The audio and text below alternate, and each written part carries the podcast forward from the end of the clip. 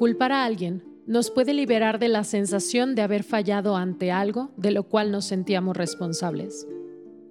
La culpa nos hace sentir un enojo autodirigido hacia nosotros mismos, que fácilmente se puede convertir en tristeza o en emociones de connotación negativa.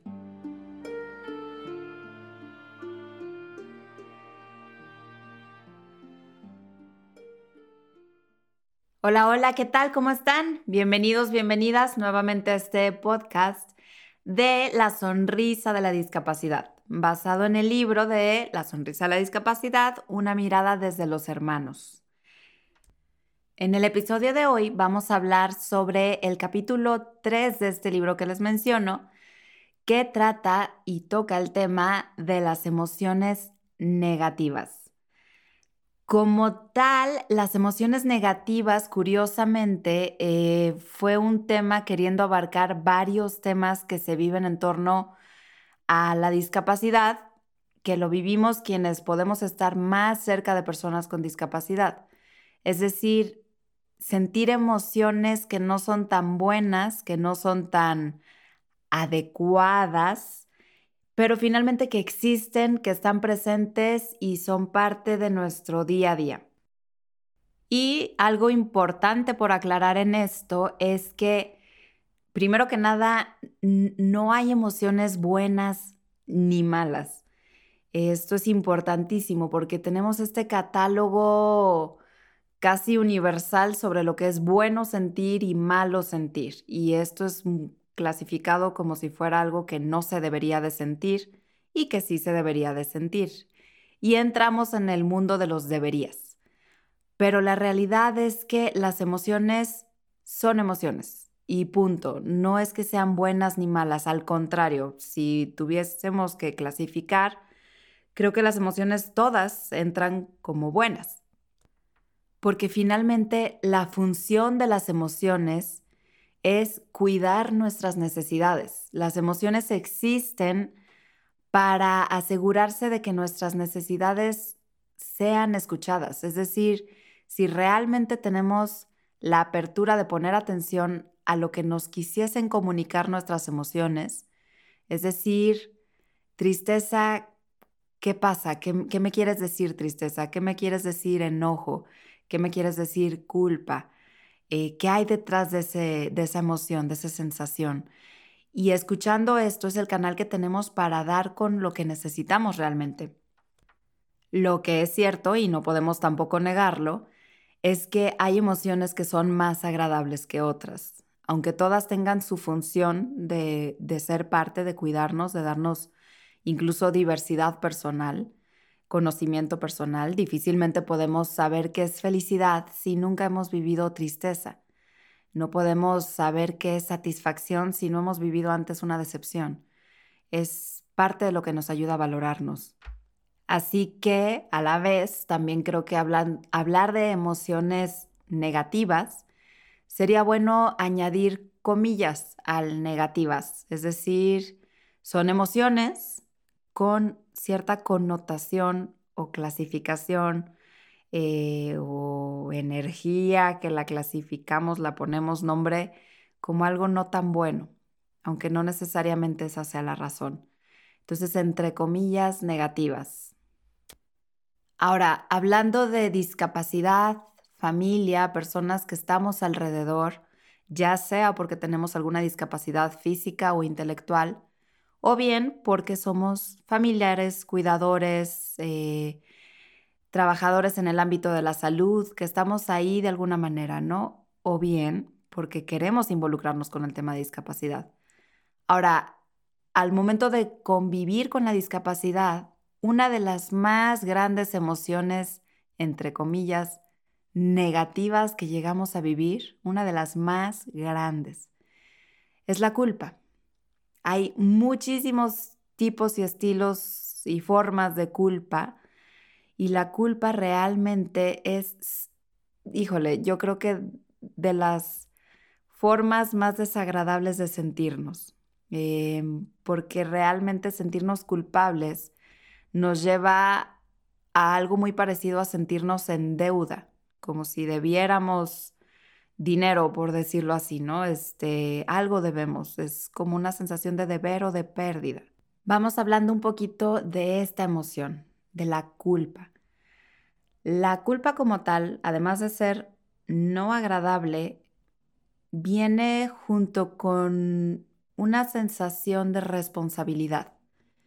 Es decir, cuando la culpa se la echamos a alguien más, que es algo muy común, por ejemplo, con niños chiquitos, podemos verlo en, sus interacciones, con sus amigos, eh, con los hermanos, como por ejemplo, eh, ¿quién fue? ¿Quién hizo esta travesura? Lo más fácil de hacer es señalar con el dedito mágico el índice y decir, fue él, yo no fui, fue ella. El culpar a alguien más, el, el señalamiento que nos hace quitarnos la responsabilidad. Cuando a alguien más se le echa la culpa, a alguien más se le tiene que juzgar. A alguien más, por lo tanto, se le tendrá que condenar. Quizás son palabras fuertes, juzgar, condenar, pero al final creo que son palabras que sentimos, que se transmiten esta famosa comunicación no verbal, lo que se transmite detrás de un mensaje lo que se dice sin necesidad de decirlo. Y finalmente la culpa algo así busca, es decir, un lo que sea, yo no me voy a hacer responsable. Por eso se siente también no tener culpa. Es como estar ligeros, sin culpas, libres. Em, el punto aquí es poder encontrar un equilibrio entre la sensación y el reconocimiento de una culpa interior de qué me siento culpable o quizás de qué me están culpando y esto qué dice de mí y esto qué me enseña. Y sobre todo, y este es el nivel más óptimo de, del descubrir la culpa, ¿qué puedo mejorar? ¿Qué me gustaría mejorar? ¿Qué me dice la culpa que me puede llevar a otro nivel de mi propia persona? Ahora, poniéndonos en ejemplos acerca de la discapacidad, algo que como hermanos de personas con algún tipo de discapacidad solemos vivir alrededor de este tema de la culpa, muchas veces es cubriendo otro tipo de emociones. Es decir, eh, algo muy normal que suele pasar con los hermanos, por ejemplo, los celos. Es decir, viene mi hermanito, mi hermanita, y cómo que él sí se puede comer su postre ya, o cómo es que él sí puede quedarse viendo televisión y yo tengo que ir a la escuela o ir a hacer mi tarea o los celos es algo muy natural que vivimos todas las personas, sobre todo entre hermanos, eh, por el simple hecho de que nos comparamos de forma cercana. Ahora, cuando hablamos de discapacidad, sentir celos de alguien que no tiene las mismas comillas capacidades, lo pongo entre comillas, em, nos hace sentir mal. Es como una doble emoción vivida porque puedes sentirte mal por sentir celos de alguien de quien se supone no deberías estar celoso. Si me explico, hay veces que con este concepto que llegamos a tener de la discapacidad, de que están, están enfermos, por ejemplo, esa es una ideología que se construye alrededor y que no necesariamente es real. La discapacidad no es una enfermedad, es una condición. Y entonces sentirnos mal de pensar mal de alguien que entre comillas está mal, no deberíamos sentirlo. Entonces aquí aparece la culpa. Nos sentimos culpables de pensar mal de mi hermano. ¿Sí? Entonces, este camino de culpa nos trae a una profunda decepción de nosotros mismos. Y la realidad es que no está mal sentirnos así, no está mal ni siquiera sentir culpa. Es lo que nos está avisando que hay algo sucediendo en nosotros, que es importante y que tenemos que saber escucharlo porque la culpa es eso que nos ayuda realmente a construirnos como mejores personas, Ese es el verdadero camino. La culpa nos da este apoyo, este soporte. Finalmente también si tenemos el coraje, porque implica coraje, la valentía de encarar y enfrentar nuestra culpa, de darnos cuenta que existe y darle su lugar, esa es la oportunidad, la gran oportunidad que tenemos de ser honestos. Y esa honestidad nos lleva a una mejor relación fraternal, a una mejor relación como hermanos, porque ya estoy siendo verdadero o verdadera, ya estoy diciendo pues es que se me hace injusto. Y quizás lo sea, quizás no, pero el punto es ser sinceros, el punto es hablar de lo que sentimos, hablar de nuestras emociones, hablar de lo que nos duele, dejar de escondernos. Y este es el verdadero camino a la libertad, a la libertad de amar, a la libertad de ser, a la libertad.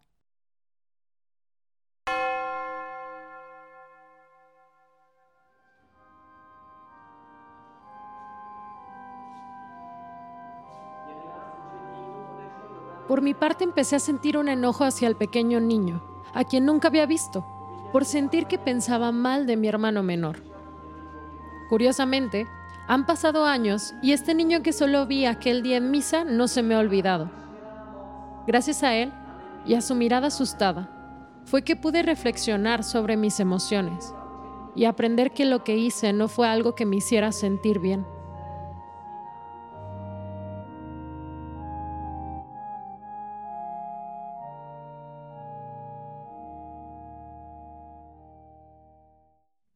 Hace varios años ya tuve una de las muchas situaciones que me tocó vivir como hermana de Pablo con discapacidad intelectual y física. Pablo tiene parálisis cerebral y em, usa unas férulas desde que tengo memoria prácticamente. Unas férulas en sus piernas. Eh, férulas es como una carcasa dura que cubre sus piernas, que es para precisamente dar soporte y que con apoyo, algún andador, manos, lo que sea de apoyo, él pueda caminar. Así sean pininos eh, como con bastón, pero gracias a ese soporte, a esa fuerza rígida, él puede dar estos pasos. Por supuesto, cuando me tocó conocer estas férulas, Además de que podrían decirse que hacen cualquier zapato los más feos que puedas tener. Eh, sí, como hermana y como alguien además con facilidad de sentir vergüenza, eh, es decir, me preocupaba mucho lo que pensaran los demás. Yo veía eso en mi hermano Pablo y decía que qué es eso, qué zapatos tan horribles le están poniendo o por qué se los ponen si todo mundo lo voltea a ver. Es como más evidente que algo le pasa en sus piernas, ¿no? Si de por sí la silla de ruedas ya es muy llamativa, pues ahora ver eso en sus piernas era como, ¿qué es eso? Y pues bueno, no lo entendía, pero era necesario. Y no me iban a preguntar a mí, ¿no? Este, de, cuando era pequeña. Me sucedió una vez yendo como familia a misa, un domingo cualquiera, eh, como estábamos sentados y un niño de la fila de frente eh, comenzó a voltear a ver a Pablo, mi hermano. Y lo volteaba a ver y veía sus piernas y veía su silla y lo barría de arriba abajo. Y yo, por supuesto, que estaba al lado de mi hermano, noté esas miradas incómodas y de inmediato tuve la traducción de su mirada a mi propia interpretación. Es decir, yo le di voz a sus ojos. Seguramente lo está criticando, seguramente está pensando mal de él, seguramente está diciendo que qué feos sus zapatos, seguramente dice por qué usa una silla tan escandalosa, seguramente está sintiendo quizás hasta lástima por él. Cualquiera de estas interpretaciones 100% mías me causaba mucho enojo, muchísimo enojo. Y de este enojo, mi reacción fue defender a mi hermano menor, como quizás lo haría cualquier persona muy montada en su puesto de hermano mayor. Entonces sí, como Pablo ni siquiera estaba apelando al niño, no se había yo creo que ni percatado de que lo estaban mirando, pues yo intervine porque yo sí estaba viéndolo, ¿no? Y no me parecía correcto. Entonces, eh, me interpuse un poco, me acerqué lo suficiente como para que el niño me viera a mí e hiciera contacto visual conmigo. Y entonces, de una manera discreta, porque estábamos en misa, le dije en un tono quizás amenazante, por lo menos desde mi punto de vista, ¿qué le ves? Un poco como, ¿qué traes? y fue suficiente, el niño obviamente, pues yo le llevaría unos cinco años por lo menos, y no es que más, este, era bastante menor que yo. Reaccionó de inmediato, se asustó, por lo menos su mirada ahora yo interpretaba que estaba asustado, se volteó hacia adelante, ahora sí viendo eh, lo que sucedía en misa, y en toda la misa no volvió a voltear hacia atrás, ni siquiera a la hora de la paz, es decir, ya no volvió a interactuar con nosotros para nada, como si mi amenaza hubiera sido exitosa, eh, lo suficientemente buena para ahuyentarlo. Y yo en su momento me sentía bastante satisfecha por esto. Curiosamente, a la salida eh, vi cómo el niño evadió cualquier contacto visual, se fue de, es decir, incómodo. Y hubo un momento en donde yo pude reflexionar el que me sentía culpable. Me sentía culpable de, de haberlo amenazado, de haber hecho el papel de hermana ruda mayor, me sentía mal.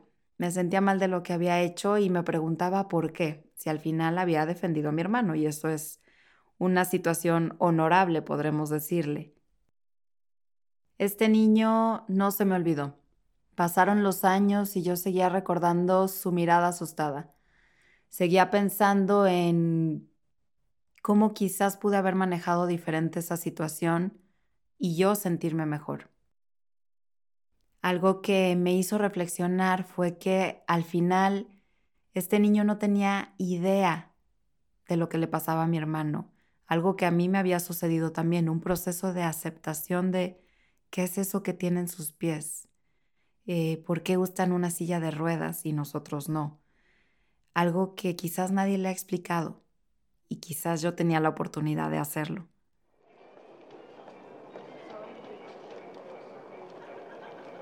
Lo que para mí puede ser el pan de cada día, para alguien más puede ser un mundo completamente nuevo por conocer. Y yo, al igual que tantas familias de personas con discapacidad, tengo la posibilidad de acercarlos a este increíble mundo.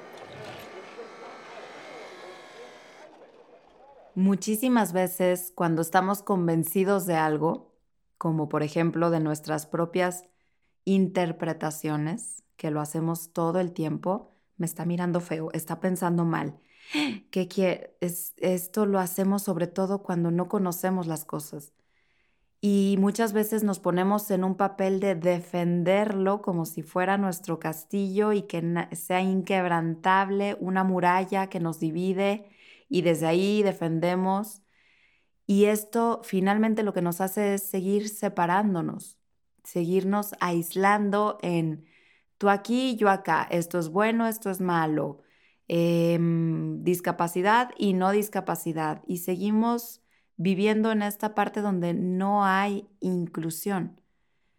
El darme cuenta de todo esto vivido con este niño y con muchas otras personas es que realmente como hermana de una persona con discapacidad, así como cualquier persona que esté cercano o que quiera estarlo, tenemos la oportunidad de compartir este maravilloso mundo del cual hemos tenido la oportunidad de conocer. Es decir, me ha tocado, por, por ser hermana de una persona con, con parálisis cerebral, me ha tocado conocer este increíble y maravilloso mundo y poder encontrar en ese mundo las sonrisas que hay. Tengo la oportunidad de compartir con otras personas como por ejemplo este niño que les cuento de esta misa, definitivamente yo pude haber sido un puente de conexión, que quizás Pablo, mi hermano, sin darse cuenta, pues ni siquiera se dio cuenta, pero yo sí, y yo pude haberme acercado y dicho, hola, ¿cómo estás? Y saber ser ese puente entre ellos de decir, acércate, ¿qué dudas tienes? Eh, sí, ¿verdad? Qué rara es su silla de ruedas.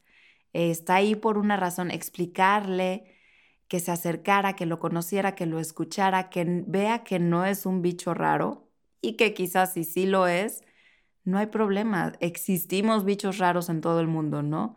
Es parte de la gran diversidad humana que somos y eso nos hace bellos, eso nos hace ricos en muchas cosas, como son también las emociones. Somos ricos en emociones y esto hay que compartirlo.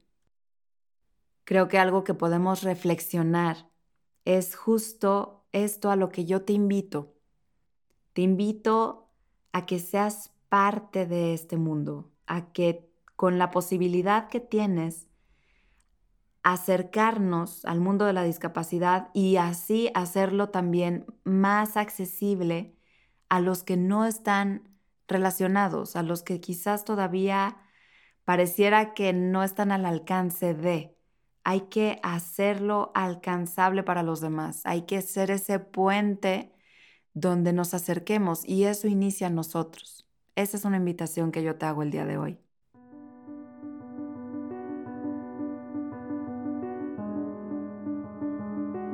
Es común que no se marquen límites claros a los hijos con discapacidad. Se justifica el hecho de que están enfermos. Lo peligroso es que esto puede convertir a la persona con discapacidad en alguien hecho de cristal quebradizo, con el que sus hermanos no pueden descargar su enojo o sus sentimientos naturales debido a la posibilidad de que el hermano de cristal se rompa.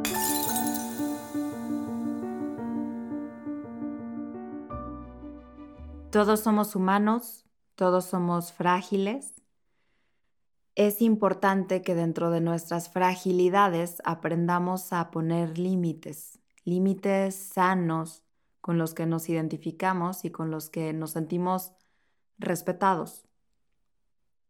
Es de gran importancia que como familiares de una persona con discapacidad, sobre todo si tenemos esta responsabilidad, quizás como papás, como mamás, como tutores, como guías, quizás incluso como hermanos mayores, es el fomentar una relación sana y equitativa, especialmente entre los demás. Es decir, si somos papás o mamás, cómo fomentar que nuestros hijos, dentro de, nuestras distintas capacidades, podamos estar en un trato equitativo, no igualitario, que no es lo mismo porque efectivamente no somos iguales, pero sí equitativo, justo, claro, explicable, eh, cuestionable incluso. Esto nos hace crecer también cuando nos preguntamos nuestras propias reglas. Y esto es importantísimo porque a la hora de estar fomentando esto, fomentamos también la confianza y la honestidad para que como hermanos podamos llegar a nuestro punto de madurez que necesitamos para tener una relación genuina, una relación realmente sana y disfrutable y muy nuestra, sin que sea como el un, sin que se forme esta rivalidad que se puede formar a la hora de tanto, tanto trato diferente. Entonces, no, no es que nos traten igual, pero sí es sentir una forma en donde hay equidad, donde hay las mismas oportunidades, donde podemos participar, etcétera. Esto de esto se trata. Precisamente por eso es que se vuelve tan importante el poder expresar nuestras emociones. No importa si las percibamos como malas, como algo que quizás no es agradable de escuchar. Es vital que podamos expresarlo. Hay veces que sentimos una tristeza que nos hunde y que parece que es el fin de nuestro mundo. Y después de llorar un buen rato, resulta que nos sentimos mejor. A veces solo necesitamos un tiempo fuera y curiosamente llorar lo hace posible.